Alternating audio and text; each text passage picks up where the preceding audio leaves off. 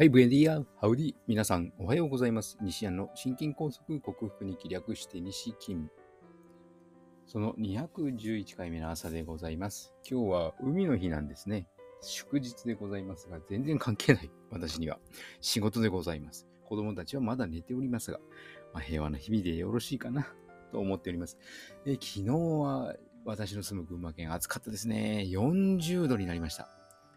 外のあの道路にあるただいまの気温が40度を指し、車の気温計は、温度計、気温計、温度計は41度になり、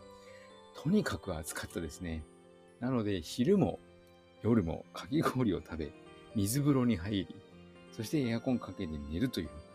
まあ、朝方はちょっと涼しくなりましたけど、はい、40度ですよ。こんなに暑かったことは子供の頃あったであろうかというほどの記憶でしかないんですけども、うーん、大丈夫か？この地球っていう感じでございます。うんと同時に、えー血圧はちょっと下がりつつあるんですけど、うん昨日は、えー久しぶり、3ヶ月ぶりにパーソナルトレーニングの指導をやりまして、この方ドクターなんですけど、やっぱ頭が良くて飲み込みが早く実践力があるので、もう最初の1時間以上はお話なんですよね。お話をして今までの背景、プロセス、今悩んでいることを全てをこういろいろ聞いて、分析して、体を触って、じゃあちょっとこういうのどうだろう、ああいうのどうだろうっていうのを提案するだけで、次の時までに実践してくれるので、非常に楽ではないですけども、やりやすいお客さんですよね。はい。0から10まで説明しても、その1もやってくれない方がほとんどの世の中で、なかなかいいお客さんに恵まれたなと。楽して稼いでるというわけではなく、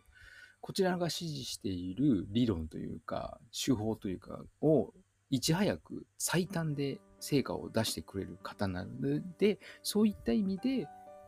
いいお客さんというふうに読んでます。今日もよろしくお願いします。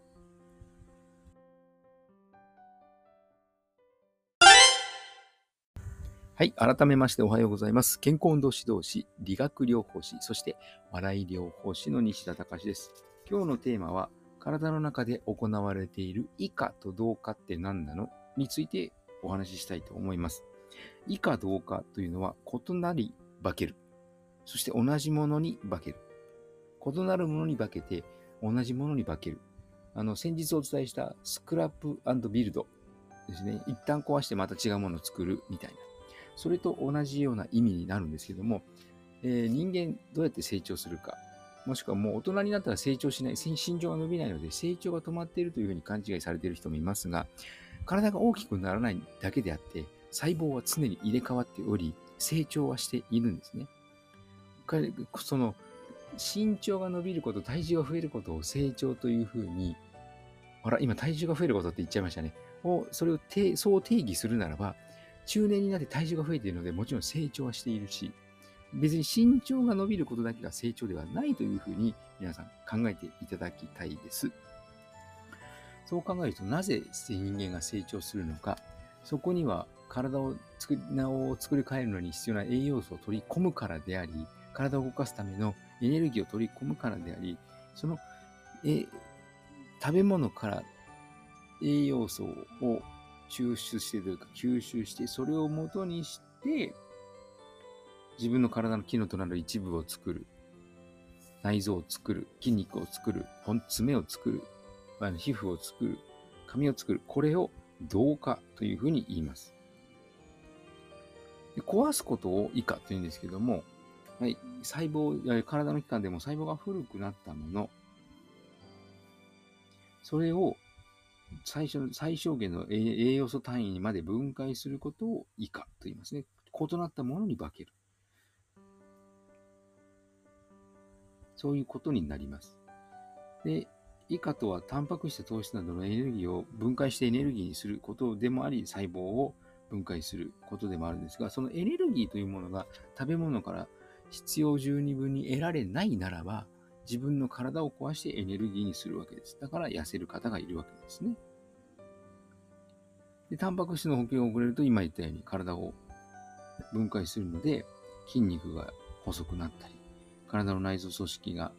のタンパク質をを使ってエネルギーとしますので、そこの機能が低下する。下手すればそこの機能不全となって死ぬということにもなりかねません。同化というのは栄養分子を結合して機能を有するものに作り変える。というか、そういうものを作り出すということをお伝えしました。作ることがたくさん盛んに行われるのは炎症を起こしているとか、傷があるとか、爪が伸びる、髪の毛が伸びる。そして先ほど言いました、身長が大きくなる過程にある子供は、そちらの方に同化。同化がそちらの方で盛んに行われているということですね。大人の場合だと病気になった状態で治るという、治そうとするその動作が同化にあたります。そでは、以下。以下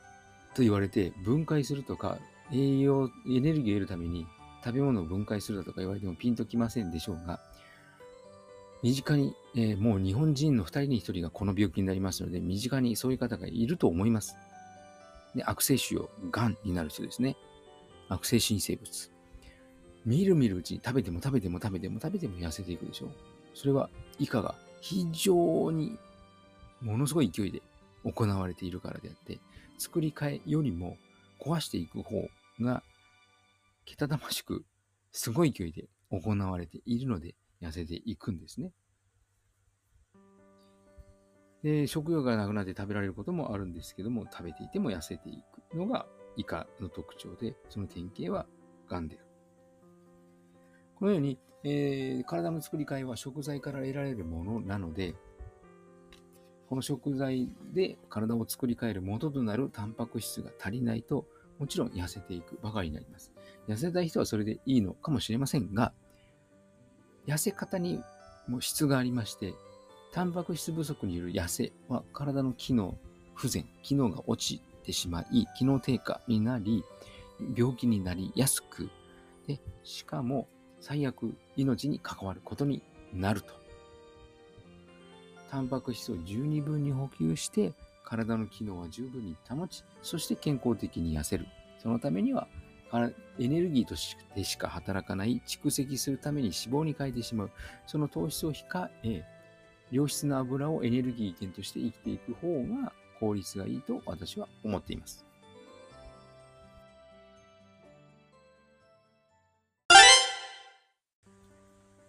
はい。お送りしてきました。西安の心筋梗塞克服日記略して西筋は、健常者や子供たちに運動パフォーマンスの向上と健康の促進を、栄養指導と運動指導の両面からサポートする健康運動指導士、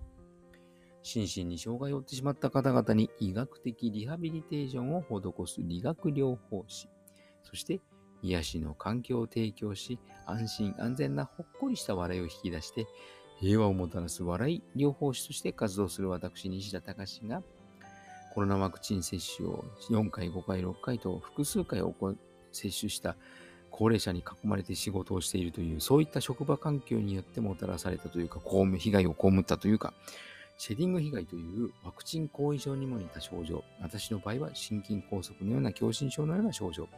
安静時の動悸、胸の筋肉の痛み、背中の筋肉の突っ張り、喉の奥の違和感、飲み込みにくさ、疲れやすさや、そして頭の後頭部の重さ、片頭痛。こういった症状を手術や薬で何とかするのではなく、オーソモレキュラー分子整合栄養学と呼ばれる栄養療法にて、食べ物とサプリメントで必要十二分な栄養を補給し、ホメオスターシス、生体向上性という生命が自分の命を維持しようとするその力を正常化させて、自己免疫力、自己治癒力を最大限に引き出し、そしてこのシェディング被害に有効とされる グルタチオンというアミノ酸とビタミン C を大量摂取して、この症状を克服しようと実践し、その内容をお伝えしている音声ブログでございます。今日ちょっと声がかすれましたね。うん、やっぱり喉の調子がいまいちなんでしょうか。はい。興味のある方は明日も聞いてくださるととても幸せでございます。今日は仕事始まり月曜日、デイサービスの仕事にこれから行ってまいります。転職活動が始めましたが、うまくいくことを自分も強く願っております。皆さんも素敵な祝日をお過ごしください。西田隆でした。ではまた。